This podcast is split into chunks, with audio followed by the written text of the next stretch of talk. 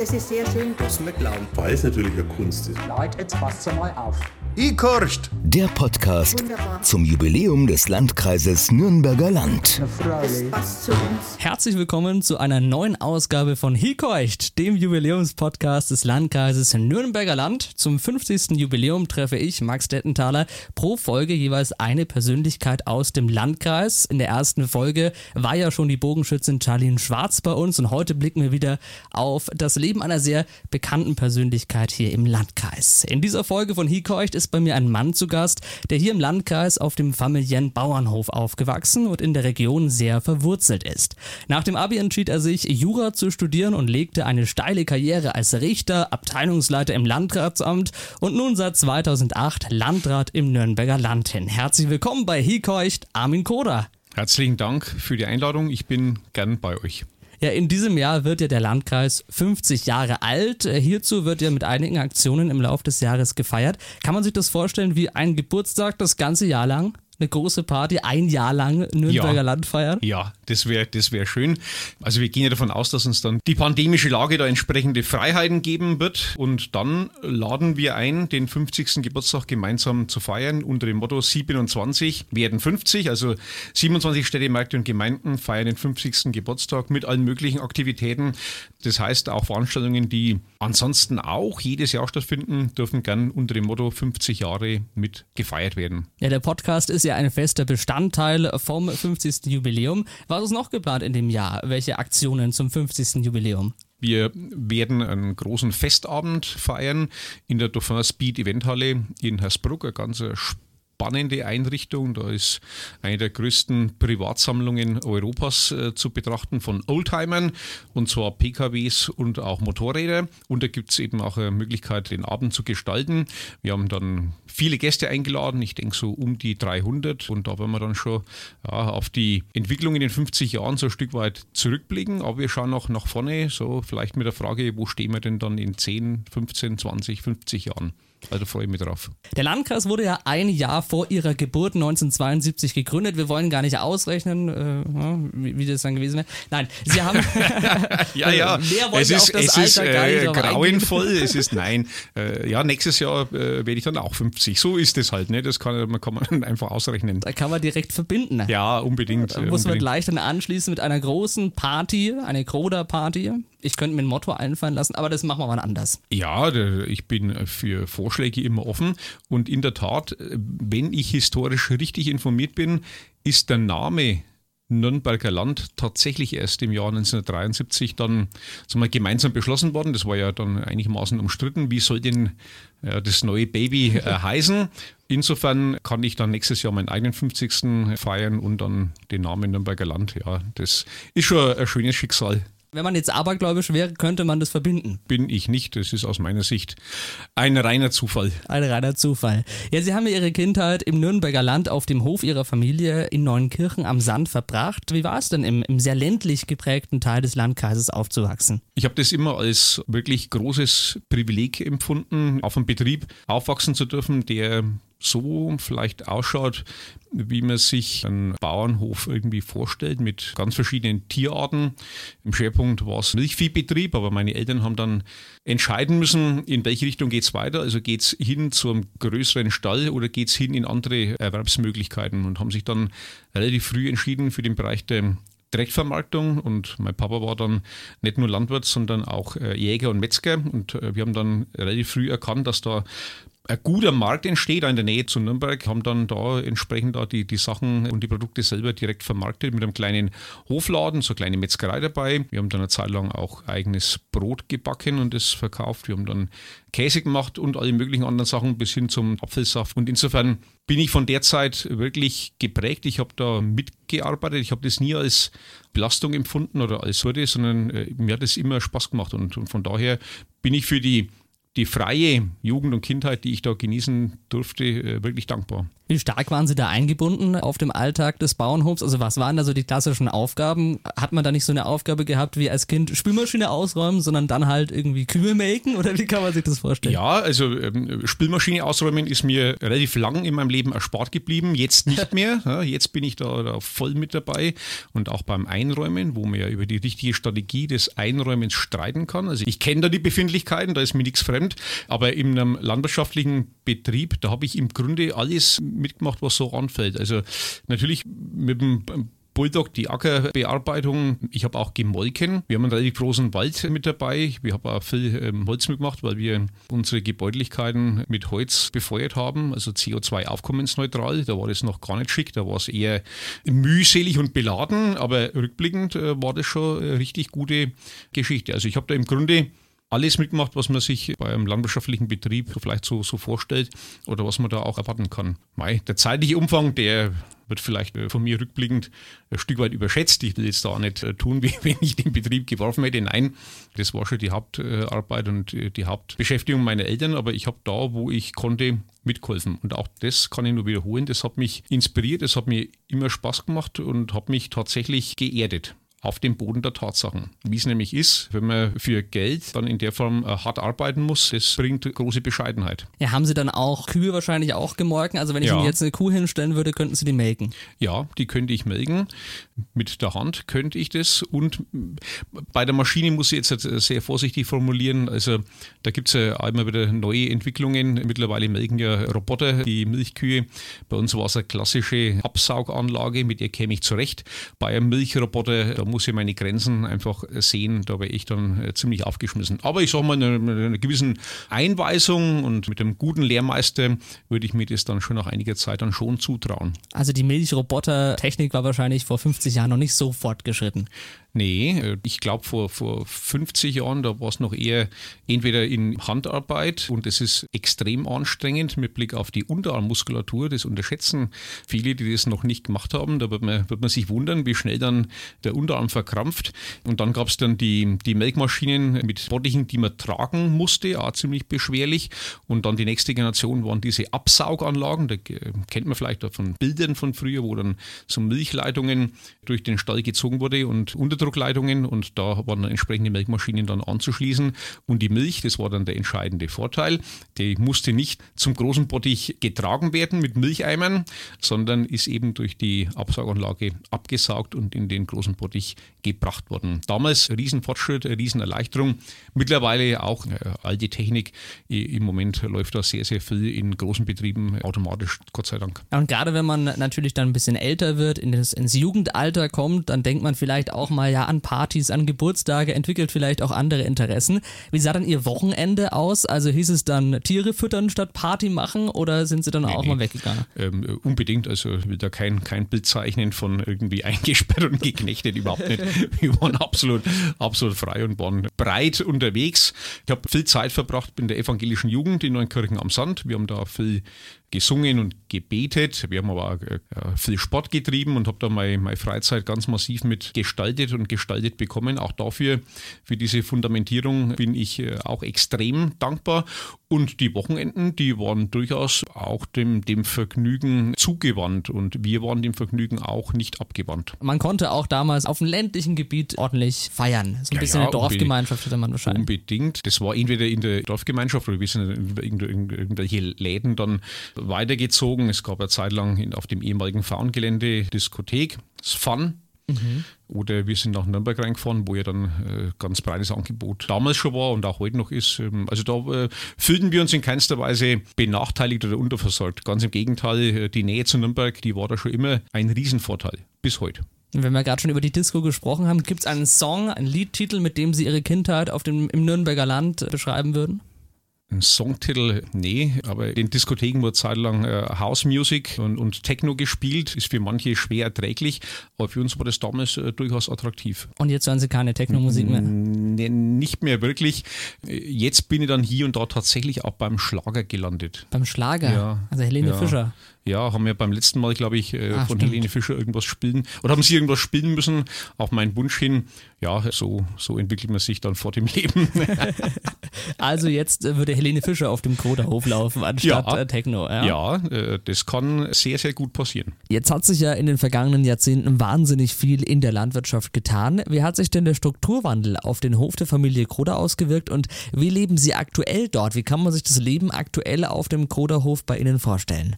Ja, ich lebe jetzt äh, mit meiner Familie, die besteht aus meiner Frau und unseren drei Kindern. Tatsächlich in dem alten Wohnstallhaus, Baujahr 1860. Noch dazu ein Denkmal mit allen Themen, die an da ein Stück weit erfreuen und manchmal auch beschweren. Der Hof selber ist tatsächlich in einer Art Eingewintertseins. Also ich habe weder die Zeit noch ernsthaft die Kompetenz, einen, einen landwirtschaftlichen Betrieb zu betreiben. Ich habe das auch nicht gelernt. Ich bin also im, im Helferstatus dann stecken geblieben. Wir haben insofern die, die Äcker und die Wiesen verpachtet an einen Landwirt aus Neunkirchen und Speigern. Und der Wald, der wird von uns selber ein Stück weit mit betrieben, allerdings auch mit Unterstützung einer, einer Firma. Und was ich gerne noch mache, ist dann so am Wochenende ein bisschen äh, dann daheim Holz machen. Also wenn dann, wenn der Baum dann gefällt ist und, und in so ein, 1,50 Meter Stücke geschnitten ist, dann kommt mein Einsatz, dann schneide ich dann kleiner und hack dann wie verrückt mit der Hacken auf dem Holz rum. Und das ist eine ganz ja, wunderbare Betätigung, aber alles in einem, in einem Hobbybereich. Ich muss damit natürlich kein Geld verdienen, sondern mache das halt, weil es mir, weil es mir Spaß macht. Insofern ist der Betrieb als, äh, als wirtschaftliche Einheit in der Familie gesichert. Das ist mir auch sehr, sehr wichtig, dass das so ist. Aber ernsthafte Arbeit von mir selber findet da nicht wirklich statt. Das muss man einfach so, so offen auch sagen. Vermissen Sie manchmal die landwirtschaftlichen Tätigkeiten jetzt in Ihrem Alltag, weil Ja. Sie ja doch als, als Landrat eine ganz andere Aufgabe haben? Ja. Es gibt Büroarbeitstage, wo man dann abend dann, dann heimkommt und dann durchaus angestrengt ist und auch erschöpft und, und müde und trotzdem irgendwie das Gefühl hat, ah, ich weiß nicht, äh, das ist jetzt heute nicht so richtig vorangegangen und wo, ist, wo sind jetzt eigentlich die, die sichtbaren Erfolge, die schnellen sichtbaren Erfolge gibt es in der Kommunalpolitik eher selten. Das sind oft sehr, sehr zähe Angelegenheiten und schwierige und bei einer handwerklichen Tätigkeit oder bei einer Tätigkeit auf einem Bahnhof, ja, da hat man am Abend äh, meistens das gute Gefühl, es ist äh, gut gegangen und ich habe einen, einen sichtbaren Erfolg. Also ich habe zum Beispiel einen Spargel gestochen oder ich habe Holz gemacht oder ich habe einen, einen Acker umgackert oder umgrubbert in, in unserer Sprache, dann, dann sieht man das und dann hat es ein Stück weit schon Funktion von Arbeitszufriedenheit. Ohne das zu romantisieren, ich weiß um die Schwierigkeiten in der Landwirtschaft und Sie haben den, das Thema Strukturwandel angesprochen. Das ist alles andere als äh, lustig und zufriedenstellend. Auch da wird gekämpft mit wirtschaftlichen Fragen, zunehmend auch mit seelischen Belastungen. Also ich habe Respekt vor jeder Bauersfamilie, die sich da in dem schwierigen Feld durchbeißt und sich einbringt und uns am Ende dann versorgt mit ja, mit Energie oder mit ähm, Nahrungsmitteln aus der Region für die Region und bin da froh, wenn viele Menschen dabei bleiben. Aber ich will es bewusst nicht romantisieren. Ja, aber es ist natürlich schön, dass auf den Flächen vom Kroderhof noch weiter Landwirtschaft betrieben werden kann und auch betrieben wird. Ich bin froh, dass wir einen Landwirt in der Nähe haben, der das erstens brauchen kann, der es vernünftig und nachhaltig bewirtschaftet, nichts kaputt macht, sondern tatsächlich klassischerweise dann halt Futter für seine Tiere, in dem Fall sind es dann auch Milchkühe, mit anbaut. Ja, Jetzt wollen wir unsere Gäste in jeder Folge auch so ein bisschen besser kennenlernen und zwar schnell besser kennenlernen. Das Ja. geht am besten mit unserer Schnellfragerunde. jawohl. Das heißt, ich nenne Ihnen zwei Wörter, zwei Auswahlmöglichkeiten und Sie entscheiden sich für eine der beiden. Mal schauen, ob Sie sich entscheiden können. Schauen wir mal. Schauen wir mal. Okay, wir Das fangen an. Kommt auf die Begriffe an, ne? Logisch. Es, wir fangen ganz einfach an. Land oder Stadt? Stadt und Land. Ja. Der fängt schon schlecht an, ne? Ja, das, genau das habe ich gemeint. Dann, dann Land. Dann Land, sehr gut. Katze oder Hund? Hund. Hund. Sie haben selber einen Hund, ne? Oder hatten, einen Hund. Sie Äh, hatten wir einen. hatten immer Hunde, immer einen großen und immer einen kleinen Hund. Und Chef war üblicherweise der kleine Hund und Anstifter war üblicherweise der kleine Hund. Und frech war üblicherweise auch der kleine Hund. So. Sehr gut. Haben wir das auch geklärt? Ja, Arbeit in der Landwirtschaft oder im Büro? im Büro. Anwalt oder Richter? Richter. Dann äh, kulinarisch, Schäufele oder Bratwurst? Schäufele. Schäufele kam auch schnell. Bier oder Wein? Wein. In der Freizeit Radfahren in der Schwarzachtal Plus Region oder Erholung zu Hause? Erholung zu Hause. Konzert oder Theater? Theater. Sie haben auch selber mal Theater gespielt. Ja, Ja, mit Leidenschaft. aktiv, mit Leidenschaft. Mit Leidenschaft, ja.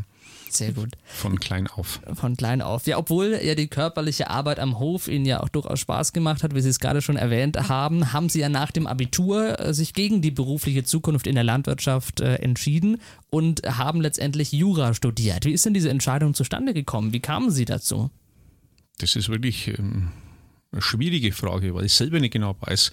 Also zunächst bin ich auch da froh und dankbar, dass meine Eltern mir diese Freiheit und die Möglichkeiten eingeräumt haben. Also ich war also nie in dem Gewissenskonflikt, nachdem ich äh, da der älteste also mal, äh, Junge am Hof dann war, den Hof unbedingt übernehmen zu müssen oder unbedingt fortführen zu müssen. Das hätte meine Eltern sicherlich gefallen, das ist mir auch klar. Aber ich war da in der Entscheidung tatsächlich frei auch was anderes zu tun. Und die, die Botschaft daheim war immer, was du mal gelernt hast, kann der kann er mehr nehmen. So. Also was man jetzt mit Bildungsaffinität vielleicht beschreiben kann, wurde damals so formuliert. Und ja, und dann habe ich überlegt, was, was mache ich denn? Und war dann einmal zeitlang so auf dem Trip Pfarrer werden zu wollen, also evangelischer Pfarrer, durch die Nähe zur Kirche und durch einen Pfarrer, den ich als echtes Vorbild beschreiben würde, den Peter Hahnstein, der war lange Jahre Ortspfarrer in Neunkirchen. Da hat mich das inspiriert und habe gedacht, Mensch, Pfarrer wäre nicht so schlecht. Bin dann auf die Suche gegangen, auf die Forschung. Was verdient denn so ein Pfarrer? Ne? Ich habe dann meine, meine Eltern gefragt, die haben so, na gut, das ist eine Art äh, öffentlicher Dienst, also eine Art Beamtenstatus. Also man wird nicht reich, aber man kann damit sehr, sehr gut leben. Und ich dachte, ja, das, äh, das hört sich doch gut an. Ich hatte ohnehin das Ziel, erreicht zu werden, habe ich jetzt auch nicht. Äh, das wird schon passen. Allerdings die Aussicht, jeden Sonntag aufstehen zu müssen und dann Predigt halt zu erhalten zu müssen, hat mich dann so mit 17, 18 dann doch irgendwie abgeschreckt. War dann ratlos.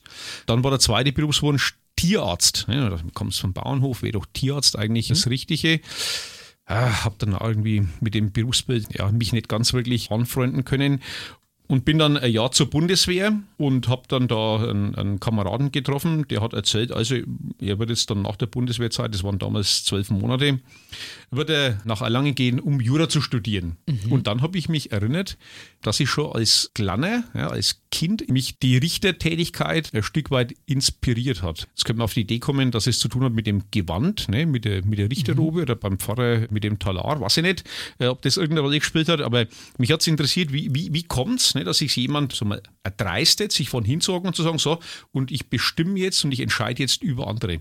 Das mhm. war für mich äh, immer ein spannender Vorgang und habe dann so, okay, dann gehe ich mit und machen wir zusammen Jura. Und das haben wir gemacht. So, so einfach und so am Ende dann, dann doch so ungezielt und ungeplant, sondern tatsächlich durch die Bundeswehrzeit. Ja, Sie haben Jura studiert, eigentlich recht schnell haben Sie dann Karriere gemacht und wurden zum Richter auf Probe ernannt. Damals ja. waren Sie schon mit 27 Jahren als Richter am Verwaltungsgericht in Regensburg tätig. Das ist ja ziemlich jung, oder? Ja, das ist vergleichsweise jung mit einem Jahr Bundeswehr dazu. Ja, das ist schnell gegangen. Ich habe da ein bisschen, äh, man muss immer auch Glück haben, man, kann Dinge nicht, nicht erzwingen.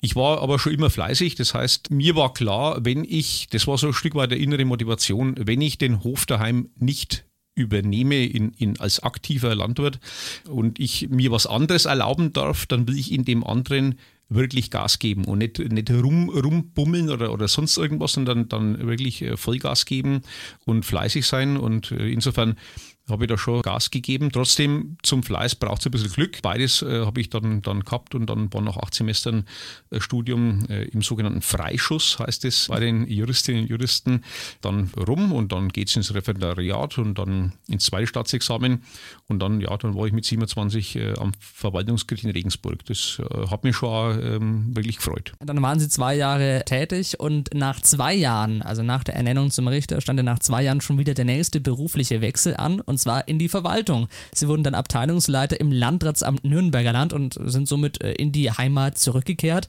Haben Sie auch in der Zeit in Regensburg die Heimat vermisst oder wie kann ich mir das vorstellen? Nee. Wie kam das, dieser Wechsel auch zustande? Das war äh, auch da reiner Zufall. Die Richterstellen in Bayreuth und in Ansbach, da war halt nichts frei. So. Mhm. Und dann hat die Personalreferentin vom Innenministerium, da sind ja die Verwaltungsgerichte äh, ressortiert und verortet, hat dann vorgeschlagen, also äh, Regensburg oder, oder gar nichts. So, in dem Bereich. Na gut, äh, dann war klar, dann geht es nach Regensburg und das war eine super Zeit. Das sind ja nur 100 Kilometer von äh, Neunkirchen aus etwa.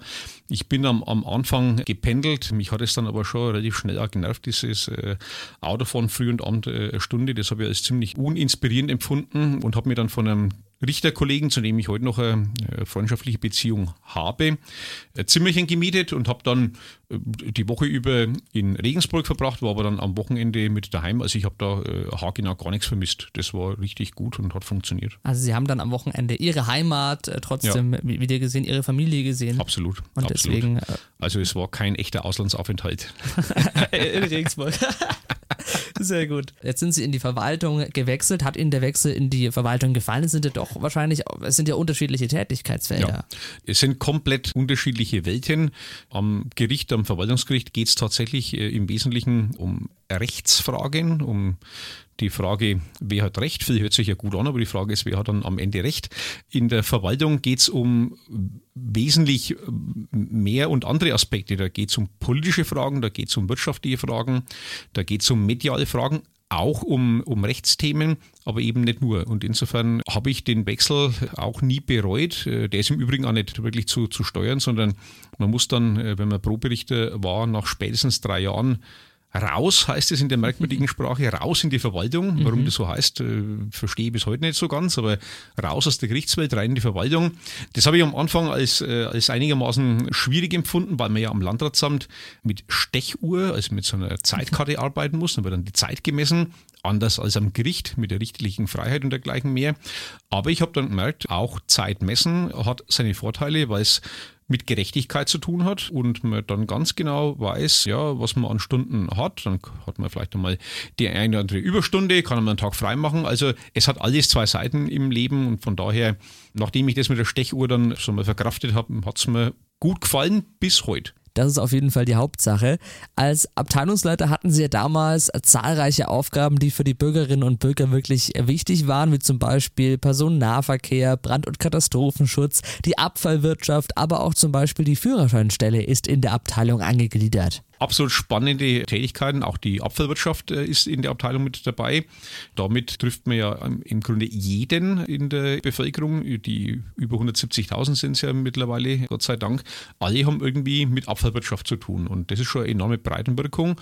Und spannend ist es allemal. Also ich kann das nur empfehlen, ne, wenn jemand sagt, ich bin auf der Suche, was ich mal tun möchte, ist der Blick in eine Behörde, gerne ins Landratsamt, auf jeden Fall mal ein guter Blick. Es werden ja immer Mitarbeiterinnen und Mitarbeiter gesucht fürs Landratsamt. Ja. Zu den Kommunalwahlen 2008 wurden sie ja dann von den Freien Wählern als Kandidat für das Amt des Landrats aufgestellt. Ihr Vorgänger Helmut Reich schied altersbedingt aus. Wie kam denn die Empfehlung von ihm für Sie damals zustande und wie war Ihre Reaktion darauf? Also ich war am Anfang schon eher ähm, zurückhaltend. Das war nicht mein, ähm, nicht mein Lebensziel, in die, in die hauptamtliche Politik einzusteigen. Aber ich stamme aus einer kommunalpolitisch interessierten und aktiven Familie. Mein Vater war Jahrzehnte im Gemeinderat in Neunkirchen und meine Mutter ähm, im Kreistag, bis, bis heute im Kreistag.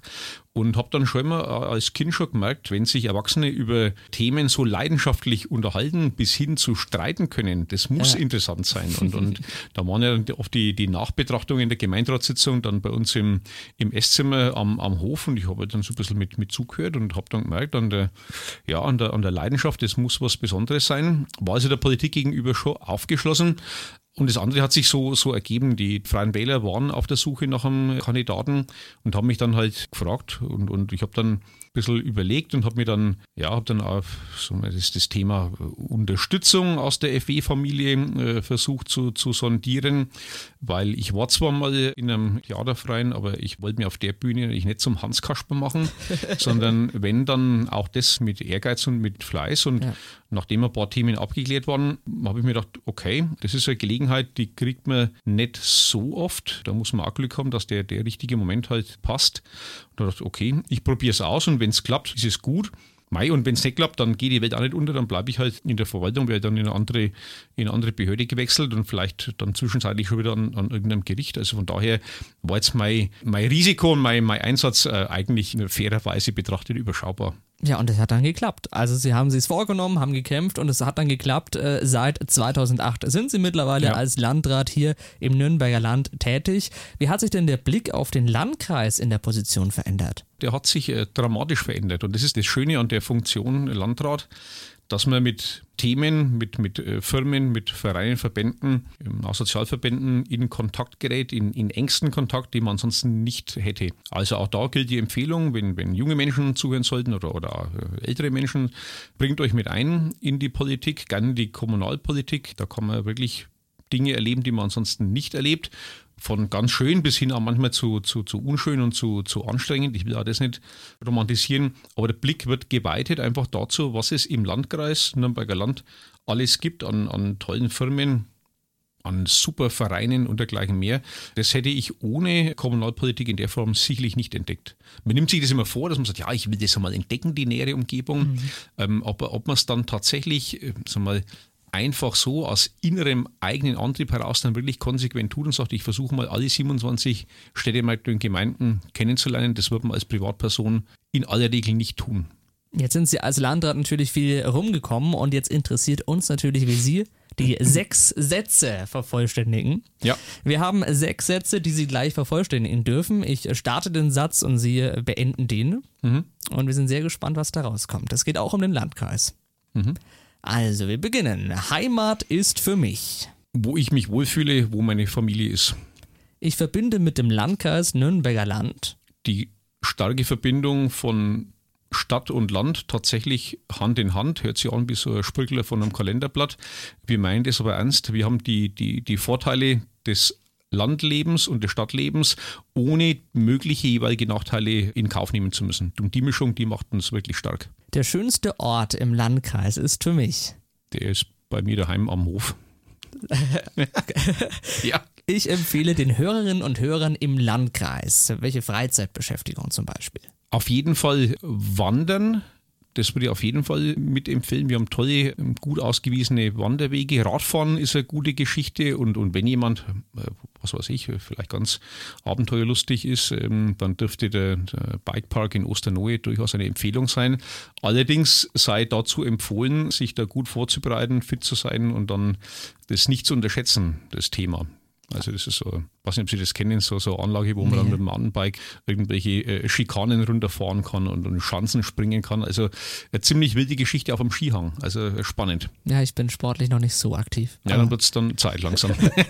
ja, gut, wir machen mal weiter. Ja. Das Nürnberger Land ist immer eine Reise wert, weil... Weil man bei uns eine wunderbare Mischung hat aus den, den Vorzügen des Landes in Anführungszeichen in unmittelbarer Stadtnähe zur Stadt Nürnberg. Und die Mischung ist sensationell und am Ende zu immer noch fairen Preisen. Das heißt, wenn jemand in ein Hotel geht oder, oder in eine Gastronomie, dann ist bei uns immer noch bezahlbar zu fairen Bedingungen mit einer guten Qualität. Das ist bei weitem in der Nähe von, von großen äh, Metropolen bei weitem nicht der Fall. Und das macht uns schon stark. Ich sehe den Landkreis in 50 Jahren.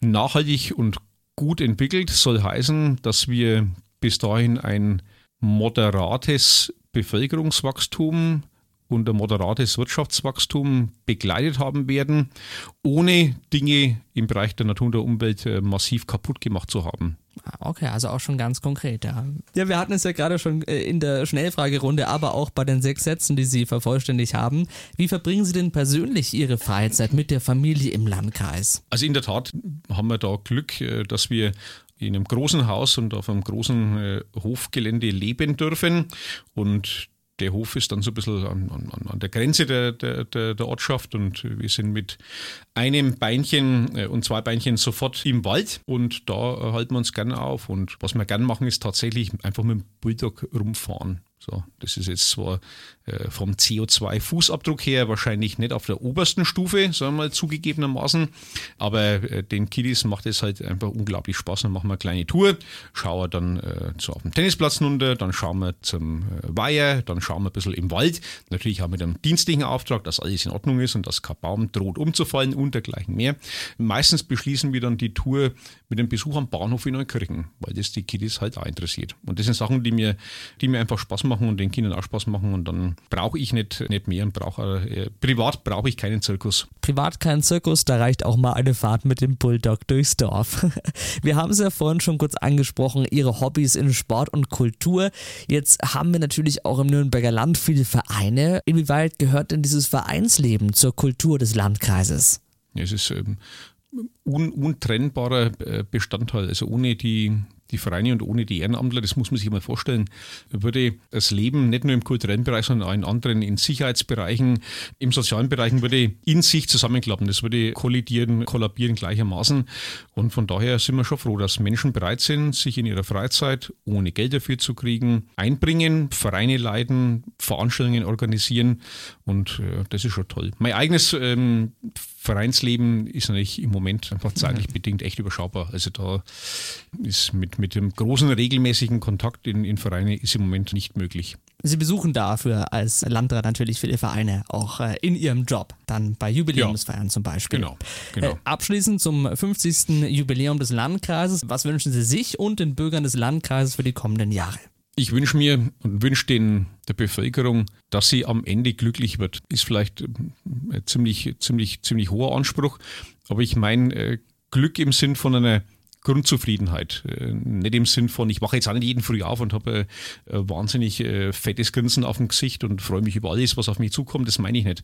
Aber im Sinn von einer Grundzufriedenheit und einem respektvollen Umgang miteinander und untereinander mit wechselseitiger Wertschätzung, das wären gute, gute Dinge. Das heißt nicht auf der anderen Seite unehrgeizig, das darf man nicht, nicht verwechseln. Aber ich glaube, es gibt sowas wie einen am Ende dann doch ähm, respektvollen Ehrgeiz. Und wenn wir das gemeinsam hinbekommen, dann glaube ich, dann weiß ich, dann muss man um den Landkreis wirklich keine Sorgen machen. Ich glaube, das war ein sehr schönes Schlusswort. Herzlichen Dank. Vielen Dank, Herr Kroder, dass Sie sich die Zeit genommen haben, bei Hikeucht zu Gast zu sein. Gerne. Das war sie schon, die zweite Folge und wir freuen uns bereits auf den 1. Mai, denn da ist ein Künstler bei mir im Studio, ein Musiker hier aus der Region. Er leitet ein internationales Festival hier im Nürnberger Land. Von wem ich spreche, das erfahrt ihr am 1. Mai hier auf allen gängigen Podcast-Portalen. Das war Ikorcht. der Jubiläumspodcast fürs Nürnberger Land. Alle Folgen gibt's auf unserer Webseite und allen gängigen Podcast-Portalen. Das passt zu uns.